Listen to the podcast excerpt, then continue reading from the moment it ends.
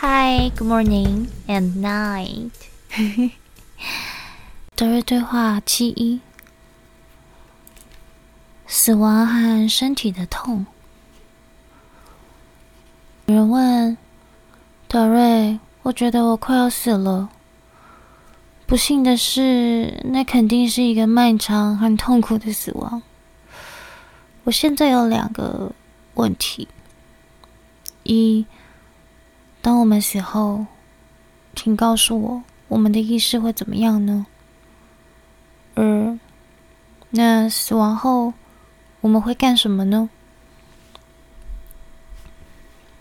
嗯，德瑞说：“好吧，我们说了很多次了，你就是你，过去、现在、将来都是你。我们也说过。”假如你能在物质身体死亡的时候保持完全的觉知，这对你们人类来讲将会是一件非常有益的事情。也就是说，无论是死亡还是活着的状态，你都能保持着观察者。这样做并不容易。但是你们当中有人曾经做到过，他们不再需要物质结构了。当你从活到死的过程中，事实上，你们只是失去了全息图身体中的粒子。死亡这种事情，你们已经在这个星球上经历过至少上千遍了。在你所谓的死后，你改变了身体中的结构频率。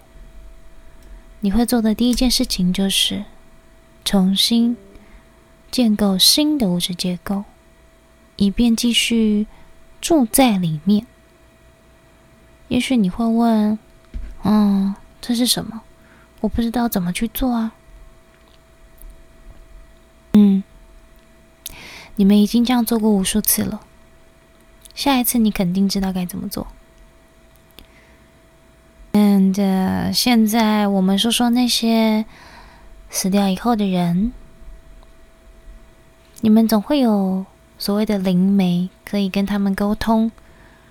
这些死人可能还会说：“我们在这里很好，比以前待的地方还要再好。我们在这里等着你们一起来。” Well。你相信这是真的吗？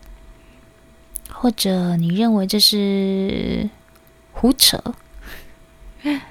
你就是你，过去、现在、将来都是你。这非常简单，因为在身体死亡的时候，真正的你并没有改变，只是你的物质结构改变了。你的全息图身体不再嗯充满着粒子了，然后你可能又会为自己创造一个暂时的全息图身体。全息图不会死亡，它可能会在某一种程度上改变，但是它就是不会死亡，因为它们就是你们的最基本架构。在我们的眼中，嗯，在达瑞的眼中，嗯，一些基本架构就是一些弯弯曲曲的线条，这就是将所有的粒子组合在一起的能量。那这些小小的弯弯曲曲的线条，就是组成全息图。那当这些全息图中充满了粒子以后，就成为了你们能够看见的东西。对我们来讲，这并不复杂。但是从人类的角度上讲，嗯，因为你住在物质身体中，所以可能比较无法理解。嗯，这就是为什么我们达瑞现在在这里解释。我们想要把神秘的面纱扯掉，因为这应该，这不应该是神秘的事情。这也不是秘密，嗯，没有秘密，每一件事情都会被知晓。可是，如果你不去问问题，我们就无法给你讯息，因为我们不知道你想要知道什么。这就是唯一一个未知的问题。So，只要你愿意去问，我们就会给你答案。同理，就是你一定要问出问题嘛，所以你要愿意问你自己，那你的真我就会给你答案。因此，死亡后会发生什么呢？你可能一开始会受到惊吓，因为这对你们来讲，就以现在的存在状态来说，这是一种改变。但是你很快就可以接受了。你能想、能走、能说，就跟在这里一样。毕竟无论是死后还是活着，你都待在这个最基本的地方，而这个最基本的地方，由幻境或梦境开始。这样的概念对在物质层中的你们有点难理解。你们总是将一切与物质联系在一起。物质层是你们的目前存在状态，是你们聚焦的地方。你们的聚焦点就在物质身体里。我们曾经说过一句话：当你睡着的时候，你在哪里呢？你看，如果你能够真的领悟这句话中的每一个词语，你就会知道，这个世界上没有神秘。每一个个体想经历和领悟的过程都是不一样的。如果从你一出生开始，你的家庭就能够告诉你有关死亡的讯息，那么你们的一生就会变得非常的不同。孩子们总是好奇的想询问死亡的问题，因为他们很好奇。一旦身边出现了第一次有关死亡的经历，他们就会询问。他们甚至想要到葬礼中去看看死人是什么样子的。对父母来讲，这是一个解释的好时机。但是如果父母不了解，那么孩子在长大的途中就会不停的感到疑惑。他们可能会做两种选择：一，ignore，就是不去理会他。他说：“嗯，好吧，爸爸妈妈都不知道答案，那我想那也不重要吧。”或者二，坚持找出答案。你不需要担心死掉后会失去什么，担心你是会被埋到土里，还是什么都不知道了、看不到了、听不到了。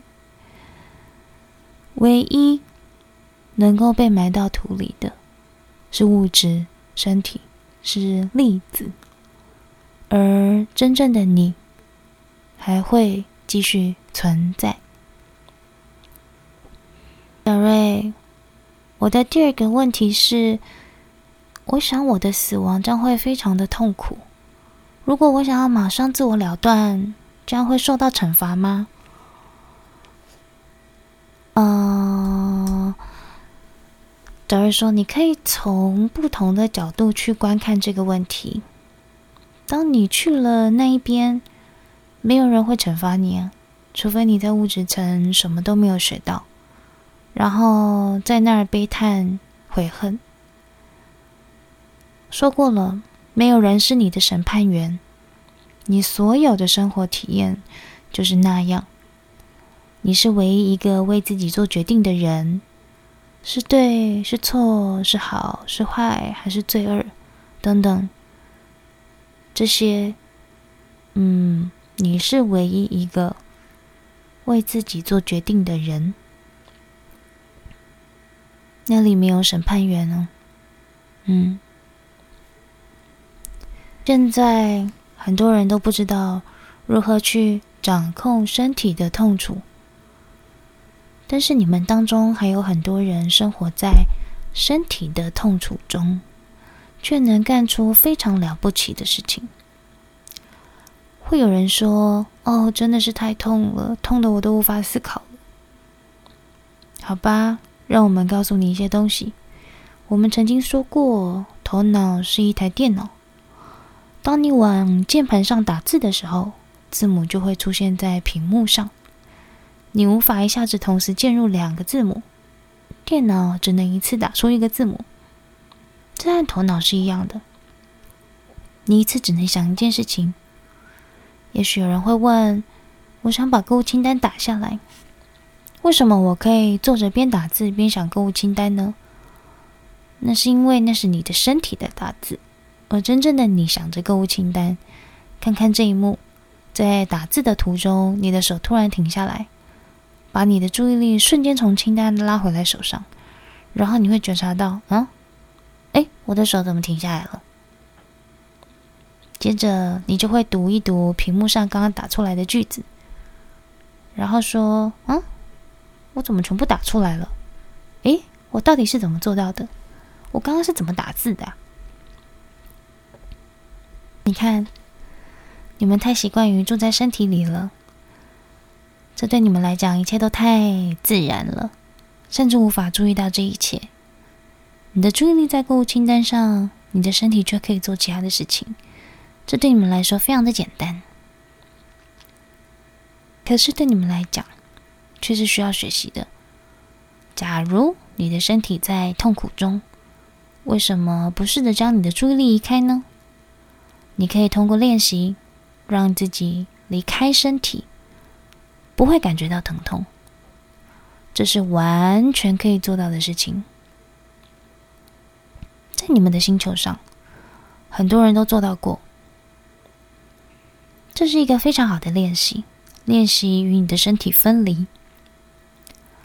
你会说，不行啊，那个疼痛不停的把我拉回身体中。这是因为你的专注力还在这个物质身体中。你可以采用很多的方式将专注力拉出，比如说听没有语言的古典音乐。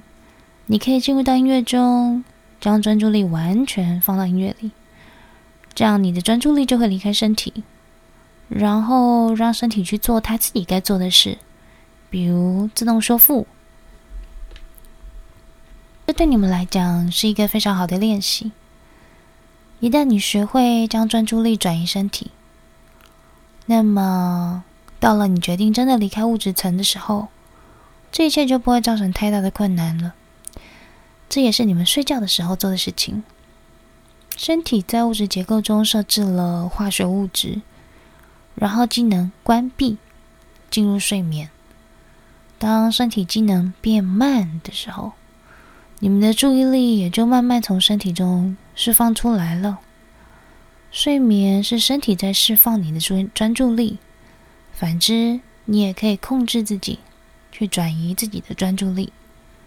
你自己控制头脑中的专注力，比如不让你的头脑聚焦于身体，而是聚焦于音乐。如果没有好听的音乐，你甚至可以聚焦在噪音中。比如专注在不同的汽车声中，你专心听每一辆汽车的声音，它们的轮胎声是否一样呢？大卡车、小轿车、摩托车有什么不同呢？假设你现在躺在医院的病床上，也可以将注意力转移出来，缓解疼痛。比如仔细听周围的脚步声，这样做你就可以达到控制自己的目的。决定自己做什么，然后你腾出来，让身体好好去处理这些伤痛。当你练习的越多，就会变得越来越舒服。因此，死亡算什么？你的身体知道它什么时候会自然死亡。当然，你也可以由自己决定什么时候死亡，比如马上自我了断。你认为这会有什么错吗？会受到什么惩罚呢？这是你自己的身体，不是别人的身体。关于自杀，一直是你们在道德领域中不停辩论的问题。你们当中还有的男人强奸女人，然后让女人去医院流产。每一个个体都有权利控制自己的身体，但是这些男人不理理会女人，因为不是他的身体会怀孕。他们不让女人拥有自己的身体，他们娶一堆的女人回来，甚至抛弃无法生下男孩的女人。这都是男权的主宰。记住，身体是你自己的，你想要怎么去做，都是由自己做决定的。有的女人会因为生不出男孩感到内疚，内疚是一种情绪。情绪属于物质身体，你的内疚是属于谁的呢？是别人告诉你让你这样内疚的吗？你要记得，这是一个信念系统，情绪是一个信念系统。我们一直想试着告诉你们，情绪是可以被控制的。首先，你觉察情绪。直到可以自动觉知到情绪的存在，你们的觉察力会说：“咦，我为什么有这个特定的情绪呢？羡慕、嫉妒、生气、内疚。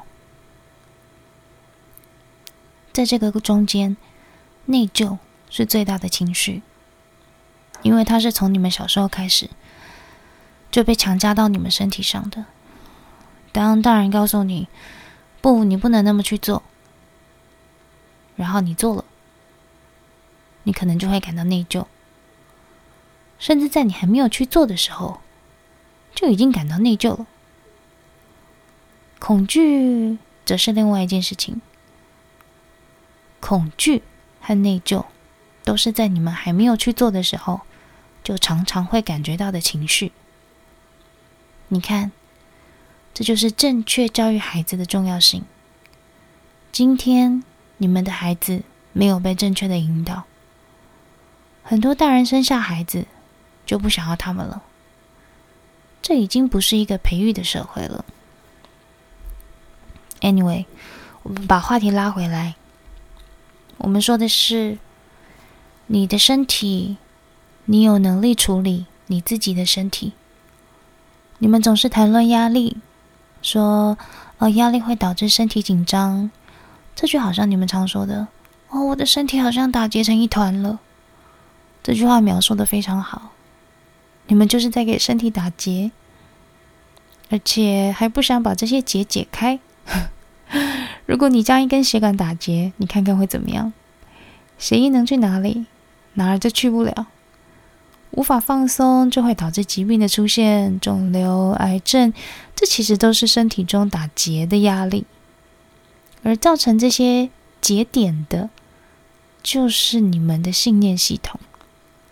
信念在身体中打结，导致问题出现。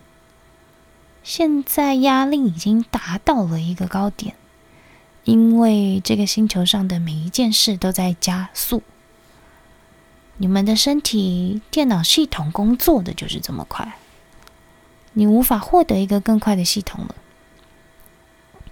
你说我得工作快一点，不能浪费时间坐在这里，必须要快一点，再快一点，我要获得更多更强的力量。你看看你们的摩托车，他们的转速非常的快。德国高速公路十分宽广，因此不设定限速。能够开超过一百公里每个小时，但是在这里你却不能这么做。你无法在公路上将所有的注意力都聚焦在速度上，就好像那天艾欧娜看到一幅漫画，一个男人的车被一个女人的车追尾了。男人说：“你怎么能在开车的时候擦口红啊？”然后女人说：“我才没有嘞。” 可是你看他的鼻子却沾着口红印，我们就笑了。也能看出你在做什么吗？你们做事情的时候，甚至都不知道应该将注意力放到哪里。嗯，我们大概已经回答了你的问题。这一切都是你自己的决定，不要让其他人将内疚加在你的身上，也许有一天，这个世界中的每一个国家都通过一个立法，每一个人都有权利管理自己的身体，而不是让别人来管理。如果人们允许自己的身体获取自由，这在人类的进化中将会是一个巨大的进步。要知道，过去很多时候都是别人告诉你该怎么做的。如果你需要处理什么事情，由你自己来处理，你按照自己的情况来处理。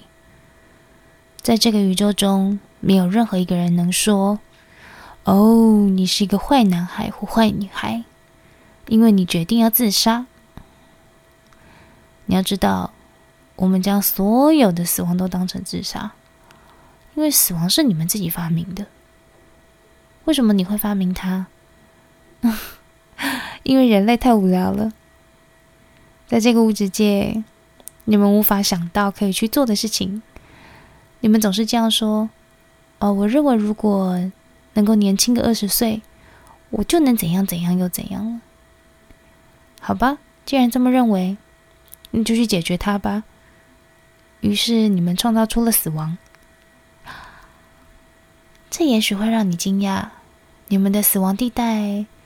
只不过是一个用来放置全息图的地方。只要你激活它们，嗯，就是这样。同时，在死亡地带，很多人也会做很多事情。你们有没有想过，现在支持你们科学技术是从哪里来的？他们来自于你们的死亡地带哦。当那些人死后，他们会继续钻研。群体意识无论在死亡地带还是在生活的物质层是没有阻隔的，也就是说，那里的群体意识和这里的群体意识是连接在一起的。你完全可以连接到来自死亡地带的新点子，然后获取这个新点子，将它们用在物质层中的生活，而这个点子，死亡地带的人早已熟悉。你看，这并不是一个复杂的系统哦，这只是一个学习系统，一个实验系统，一个进化系统，这就是你们的进化方式啊。也许这些简单的解释能够帮助你们了解再多一点。我们尽量阐述的简单，这样我们嗯。我们试着不涉及任何标签，以便让更多的人能够听懂。我们希望，嗯、这是你们感兴趣的内容，同样也能够回答提出问题的个体。不管怎么样，和你们在一起，我们很开心哦。下次见，谢谢。我们是德瑞。